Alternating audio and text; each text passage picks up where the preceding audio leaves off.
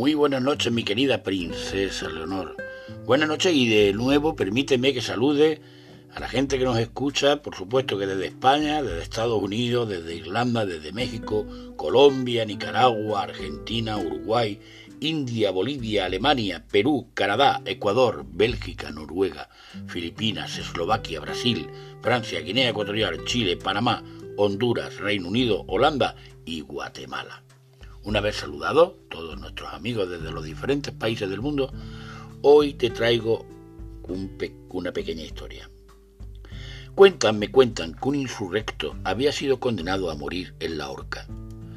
El hombre, cuya madre vivía en una lejana localidad, pidió al rey permiso para ir a verla.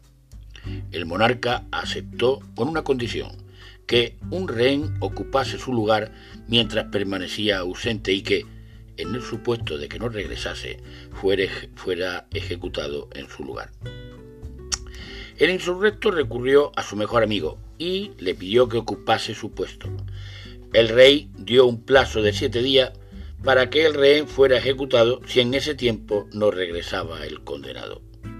Pasaron los días y, al llegar el sexto, se anunció la ejecución del rehén para la mañana siguiente.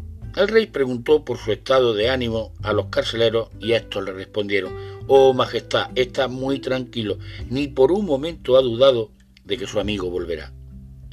Pobre infeliz, exclamó el monarca. Llegó la hora de la ejecución y el rehén estaba relajado y sonriente, incluso cuando el verdugo le colocó la cuerda en el cuello.